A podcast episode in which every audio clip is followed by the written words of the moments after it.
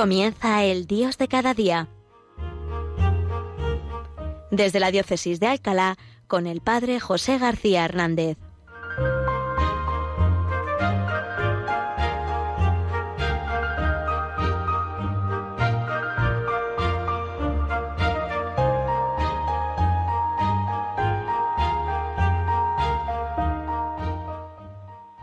Buenos días, queridos oyentes y seguidores de este programa, El Dios de cada día, que hoy nos han dicho verdades de la diócesis de Alcalá de Henares, porque yo soy sacerdote de la diócesis de Alcalá de Henares, pero hoy realizamos este programa desde la serranía, desde la Sierra de Aracena, en la provincia de Huelva, donde estoy pasando unos días de descanso y aprovecho ¿no? para pedir excusas si por algún momento hubiera algún problema de conexión, porque aquí la cobertura de telefonía es un poquito justa, pero vamos, he intentado subirme aquí un poquito más en alto para que todos puedan seguir eh, desde la radio este programa. Pues bien, precisamente el último programa que dirigía yo el mes pasado, a finales de julio, hablábamos de la importancia de emplear bien el tiempo libre y que en el empleo del tiempo libre, estos días, por ejemplo, yo digo que yo estoy de vacaciones, es donde se ve verdaderamente dónde está nuestro corazón y que son las cosas que de verdad nos importan. Y hablando de esa utilización del tiempo libre, hablábamos de la importancia que tiene también en el tiempo libre el tiempo de silencio buscar el silencio. no dio mucho tiempo, ¿verdad?, el otro día desarrollar este, este tema, por eso quería volver a insistir en él. Bueno, pues para los que como yo todavía a lo mejor estamos unos días de vacaciones y podemos buscar este, este tiempo también de, silencio en vacaciones, y si no, para que nos ayude también a la vuelta del curso, a la vuelta de las vacaciones, a empezar pues el ritmo normal, que si Dios quiere, ¿verdad? Y, y, y la pandemia lo permite, empezaremos pues ya en unos días, pues cómo empezar la vida de cada día sin olvidar la, importancia que tiene el silencio en, nuestra vida diaria, en, en nuestra vida cotidiana. Porque fijaros, a Dios se le encuentra en el silencio. Es un lugar de encuentro con Dios el silencio. Y mm, me iba dejando guiar para estas reflexiones y quiero seguir haciéndolo con un libro que me ha estado acompañando a mí también este verano del cardenal Robert Sara en forma de entrevista que se, se titula así, La fuerza del silencio y lo subtitula Frente a la dictadura del ruido. Pues bien, entresaco algunas frases del cardenal Robert Sara en este libro que nos pueden ayudar. Nos dice él que Dios actúa en cualquier circunstancia y obra en todas nuestras transformaciones interiores, pero solo si le esperamos en el recogimiento y el silencio. Por tanto, queridos hermanos, esta afirmación es importante darnos cuenta que Dios claro que actúa, Dios claro que no, es indiferente a nosotros. Él quiere movernos al bien y quiere movernos a la santidad y quiere lo mejor para nosotros.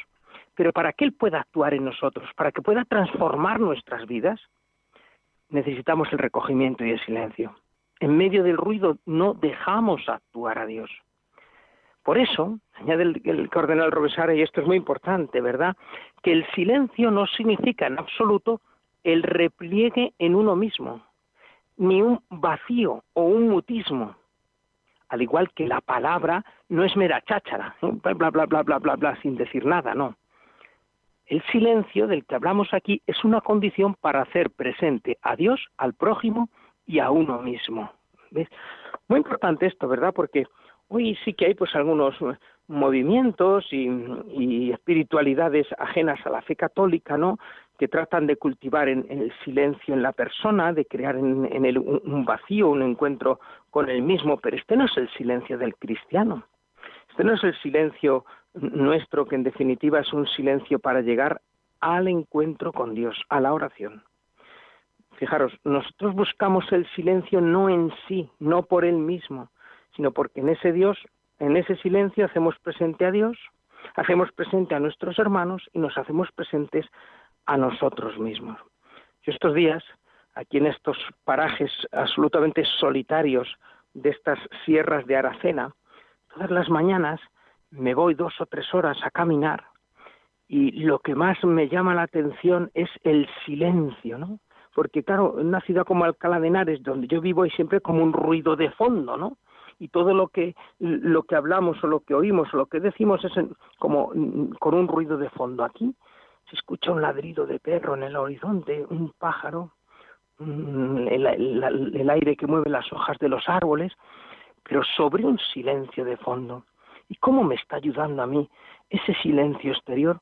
No a un vacío, no, no, no. Ese silencio yo lo lleno de, oración, de encuentro con Dios.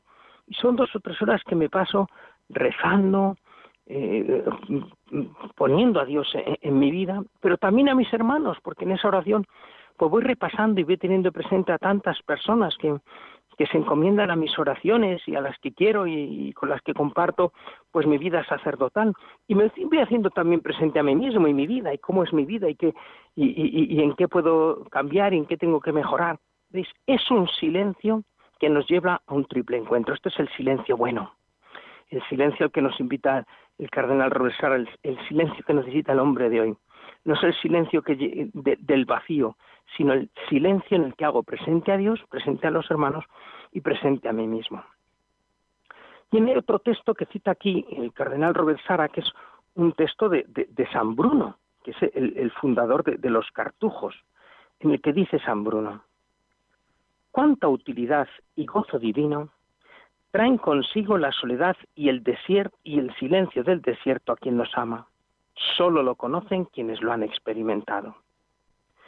Aquí pueden los hombres esforzarse y recogerse en su interior cuanto quieran, morar consigo, cultivar las virtudes y alimentarse felizmente de los frutos del paraíso.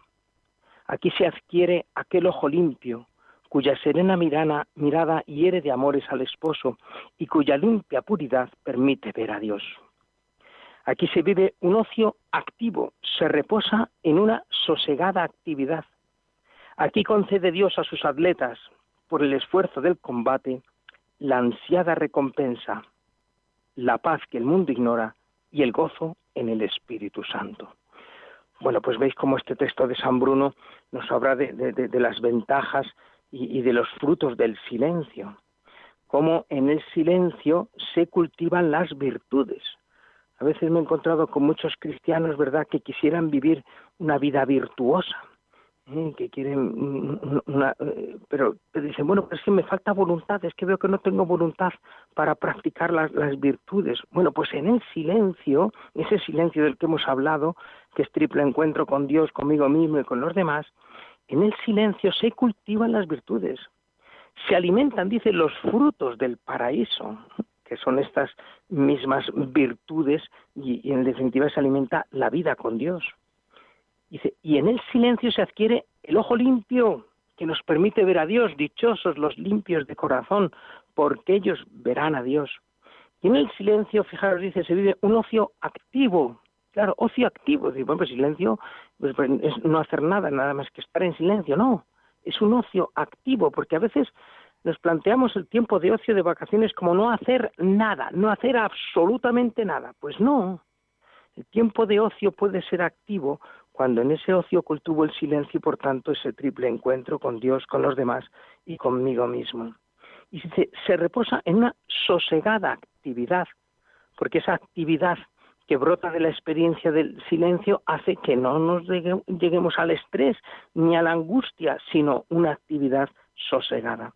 En definitiva, dice San Bruno, en el silencio, en ese combate por trabajar el silencio exterior y el silencio interior, se adquiere esa tan ansiada recompensa, la paz. Esa paz dice que el mundo ignora. Y el gozo en el Espíritu Santo, la paz y el gozo.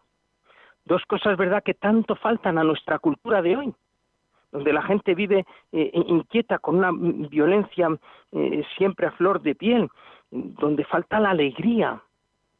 Bueno, pues nos invita San Bruno, ¿verdad?, a buscar en el silencio del encuentro con Dios esa paz y esa alegría de la que tanto carece el cristiano.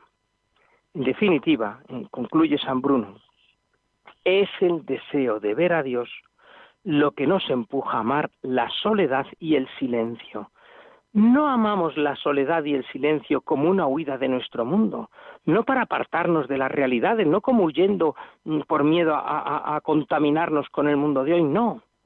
Amamos el silencio y la soledad y lo buscamos, debemos buscarlo, por, por el deseo de ver a Dios, porque Dios habita en el silencio, porque Dios se envuelve en el silencio, porque en el silencio nos encontramos con Dios.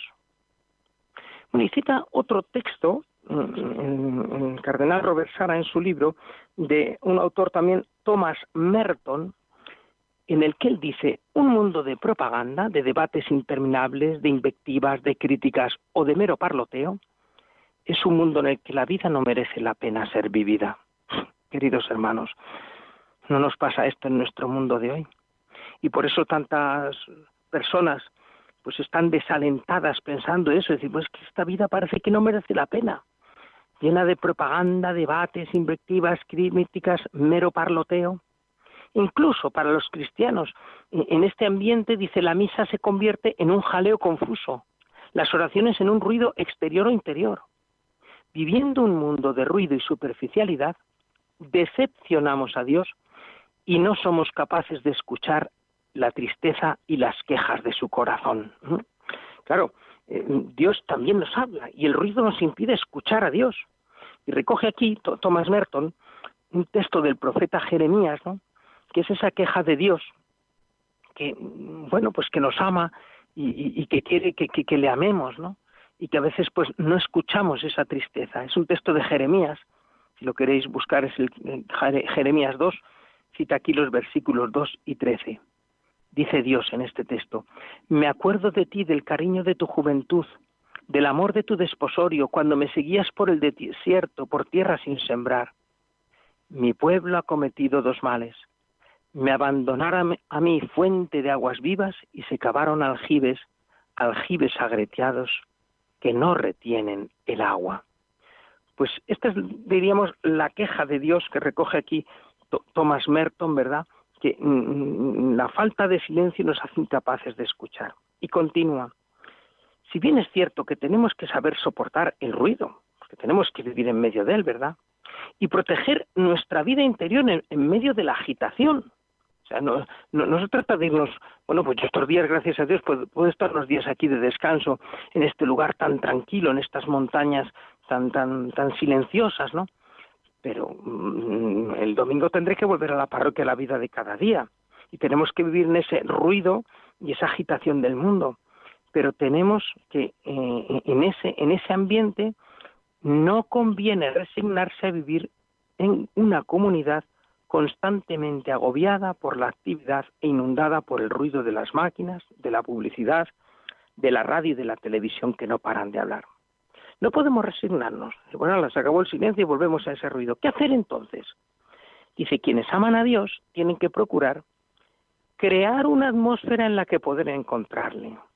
En medio de ese ambiente de, ruido en el que vivimos, crear una atmósfera de silencio para poder encontrarnos con Dios. Y habla, por ejemplo, de la familia y dice, en los hogares de los cristianos ha de haber sosiego, porque tanto sus cuerpos, sus cuerpos como sus casas son templos de Dios. Qué importante, queridas familias que me escucháis, que cultivéis en el hogar este ambiente de sosiego. Si hace falta, eliminar la televisión. No todos, pero sí los que se toman en serio esta clase de cosas, ¿verdad? Si hace falta, ¿no? Y desde luego eso de una televisión en cada habitación, pues pues grave grave peligro, ¿verdad? Que, quienes quieren silencio se unan a otros que compartan sus gustos y se ayuden entre ellos a hacer reinar el silencio y la paz. Que acostumbren a sus hijos a no gritar. Los niños son silenciosos por naturaleza, siempre que se les deje en paz, porque si se les enerva desde la cuna, se convertirán en ciudadanos de un Estado donde todo el mundo grita. Qué importante también, ¿no? En la educación de los hijos tratar de, de, hacer reinar también la paz, no gritar, conducirse con serenidad también cuando hay que corregir o castigar. Facilitad a la gente lugares a los que retirarse para estar tranquilos, para relajar su espíritu y su corazón en presencia de Dios. Capillas en el campo y en la ciudad, salas de lectura, ermitas. casas donde puedan hacer retiros sin un bombardeo constante de ejercicios ruidosos. Bueno, pues también, ¿no? Si todavía alguno pues puede gozar de unos días de vacaciones, pues qué opción más bonita, ¿no? Retirarse unos días a una casa de espiritualidad, a un lugar en el campo tranquilo, pues ahora hay muchas posibilidades también, ¿no?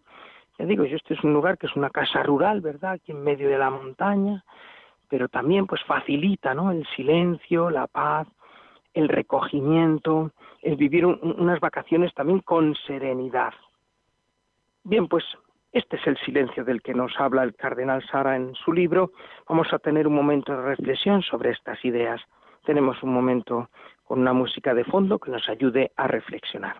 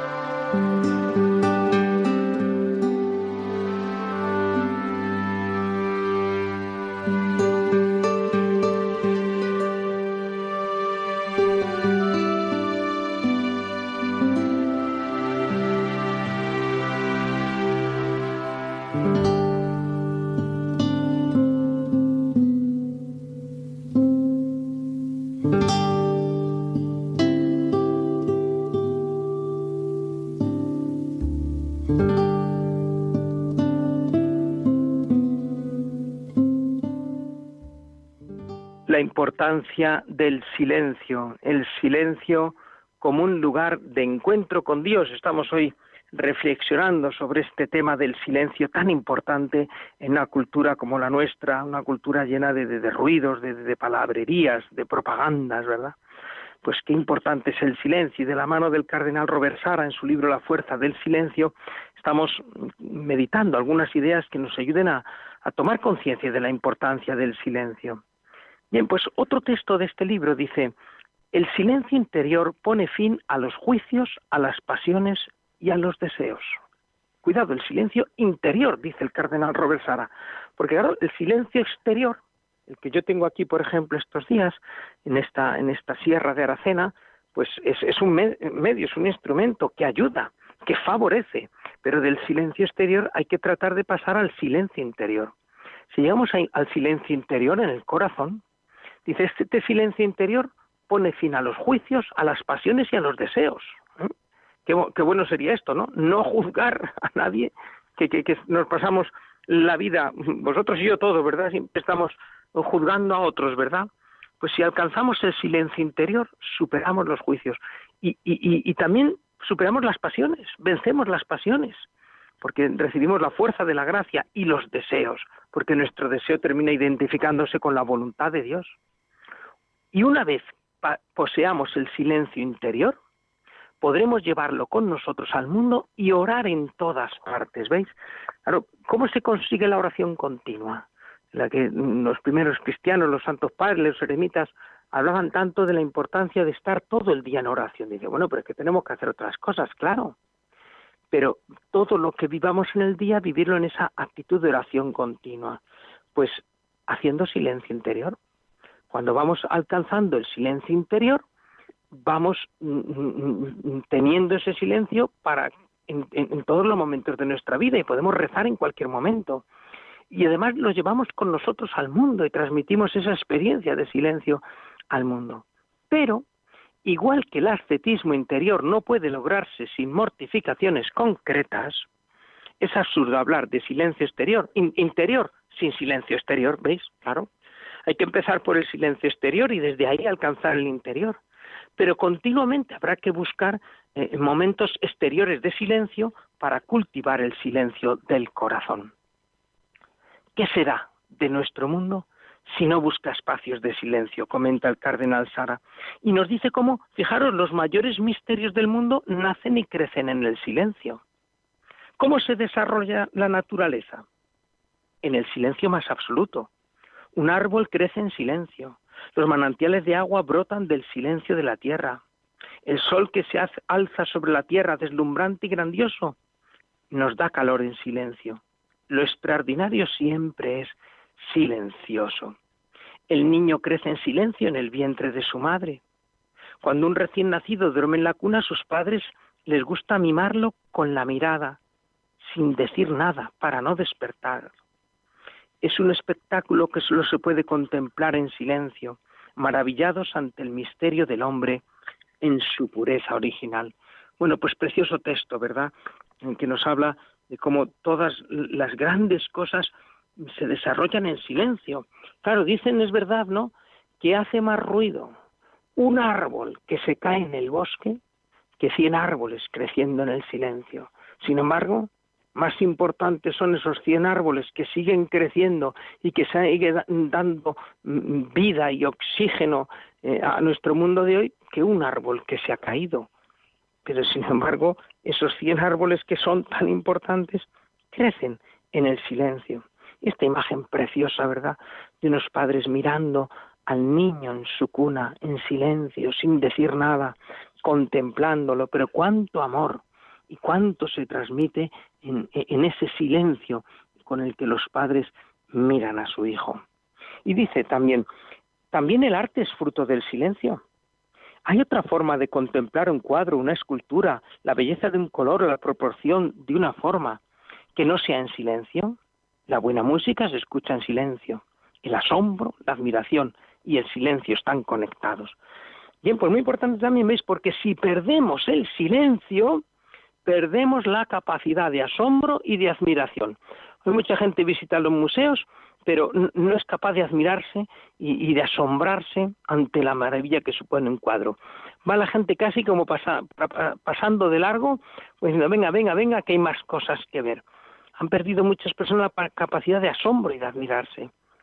Eso es porque se ha perdido el silencio. Pues es importante no este silencio. Bien, y habla después mm, como también eh, no podemos por eso subestimar en la pastoral de la Iglesia y en la obra misionera de la Iglesia a todos los monjes y monjas de clausura que son una gran fuerza espiritual. Los contemplativos son la principal fuerza evangelizadora y misionera de la Iglesia son seres de silencio, están constantemente delante de Dios. De día y de noche cantan la alabanza de su nombre en representación de la Iglesia y de la humanidad. Contemplan al Dios invisible y sostienen la obra de Dios. En ese silencio de los monasterios se sostiene la obra de Dios, la obra de la evangelización. Y concluyo con una frase que creo que también tiene pues mucho significado y mucho contenido, ¿no? Y que os invito a meditarla. Dice así el cardenal Sara: Si queremos crecer y llenarnos del amor de Dios, tenemos que afianzar nuestra vida sobre tres grandes realidades. Crecer y llenarnos del amor de Dios. Y aquí habla de, tres realidades de, de la vida cristiana. ¿Cuáles son? La cruz, la hostia, es decir, la Eucaristía, ¿no? y la Virgen María. La cruz, la Eucaristía y la Virgen María. Son tres misterios que Dios ha entregado al mundo para edificar, fecundar y santificar nuestra vida interior y conducirnos hacia Jesús. Tres grandes misterios. Con ellos vamos a Dios. Dice, pues estos tres grandes misterios se deben contemplar en silencio. Y es verdad. La cruz no es cuestión de muchas palabras, miramos a la cruz, contemplamos a Cristo en la cruz. Lo mismo la Eucaristía, ante el, el, asombro ¿no? del Cristo no solo hecho hombre, sino hecho pan en la hostia, pues nos admiramos, contemplamos en silencio.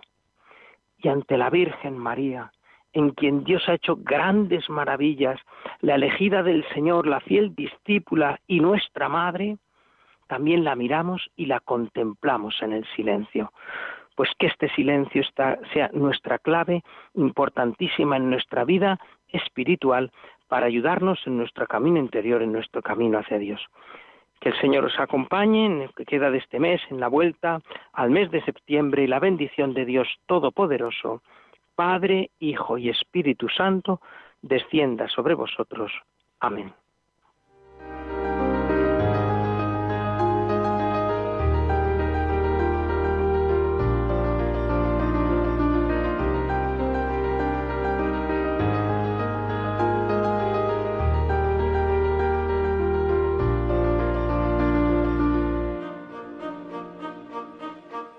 Han escuchado desde la diócesis de Alcalá El Dios de cada día, hoy con el Padre José García Hernández.